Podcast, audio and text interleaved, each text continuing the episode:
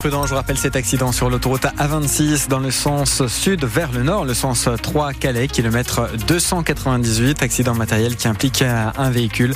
Le dépanneur et le patrouilleur de Sanef est sur place, kilomètre 298. Ne vous laissez pas surprendre.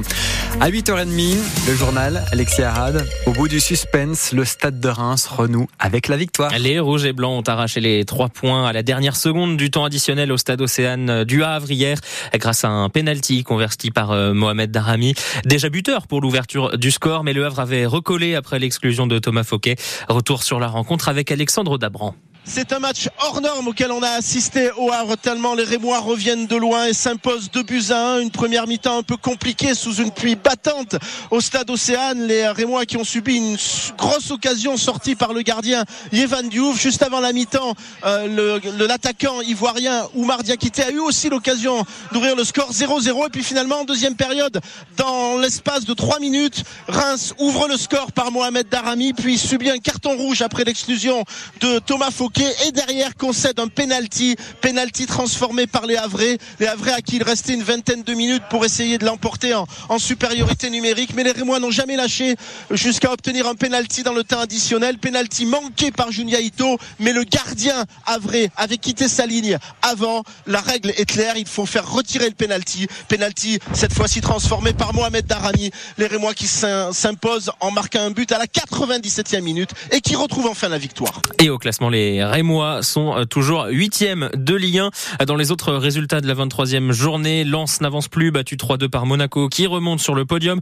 Lille chute à Toulouse, 3-1. Nice enchaîne un quatrième match sans victoire en concédant le nul à domicile 0-0 contre Clermont. Nul aussi entre le Paris Saint-Germain et Rennes. Et en clôture, hier soir, Marseille se remet dans le bon sens pour se défaire de Montpellier 4 buts à 1.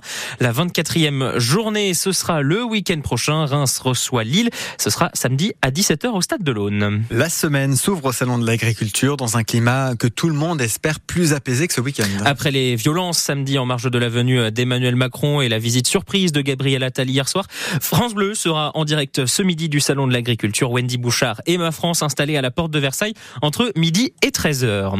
Quatre morts dans une avalanche en Auvergne. Hier, les skieurs faisaient du hors-piste au Mont d'Or dans le massif du Sancy. La couche de neige fraîche qui s'est détachée a enseveli sept personnes au total, dont trois ont été ressorties vivantes. Il pleut encore et toujours sur la France. Deux départements en vigilance orange crue aujourd'hui, la Gironde et encore une fois le Pas-de-Calais. Contre les vols, les commerçants investissent. Un phénomène en constante augmentation selon les chiffres du ministère de l'Intérieur.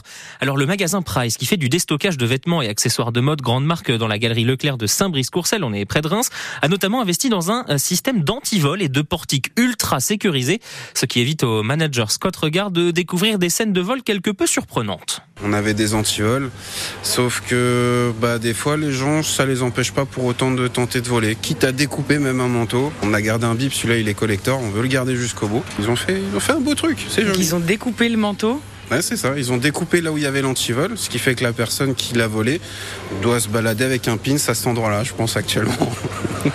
ah, c'est collector.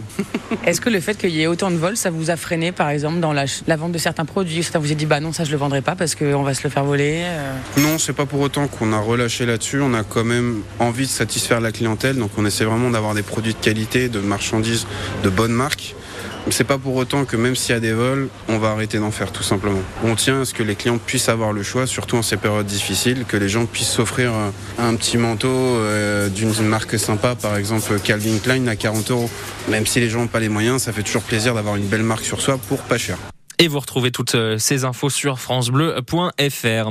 Une nouvelle plainte contre Gérard Depardieu déposée en fin de semaine et révélée par Mediapart.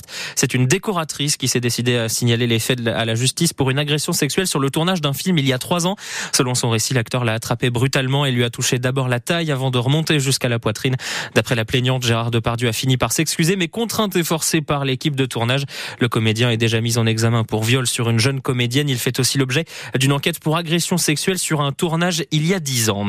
Pour les étudiants qui veulent poursuivre leur cursus après trois ans de licence, c'est aujourd'hui l'ouverture des inscriptions sur la plateforme Mon Master, un site internet qui permet de postuler dans tous les masters des universités de France. Les étudiants qui ont jusqu'au 24 mars pour faire leurs vœux.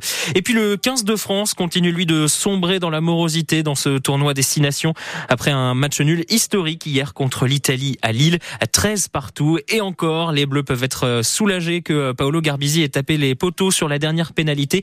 Sinon, C'était le Calice jusqu'à Lali, suite du chemin de croix dans deux semaines à Cardiff face au Pays de Galles.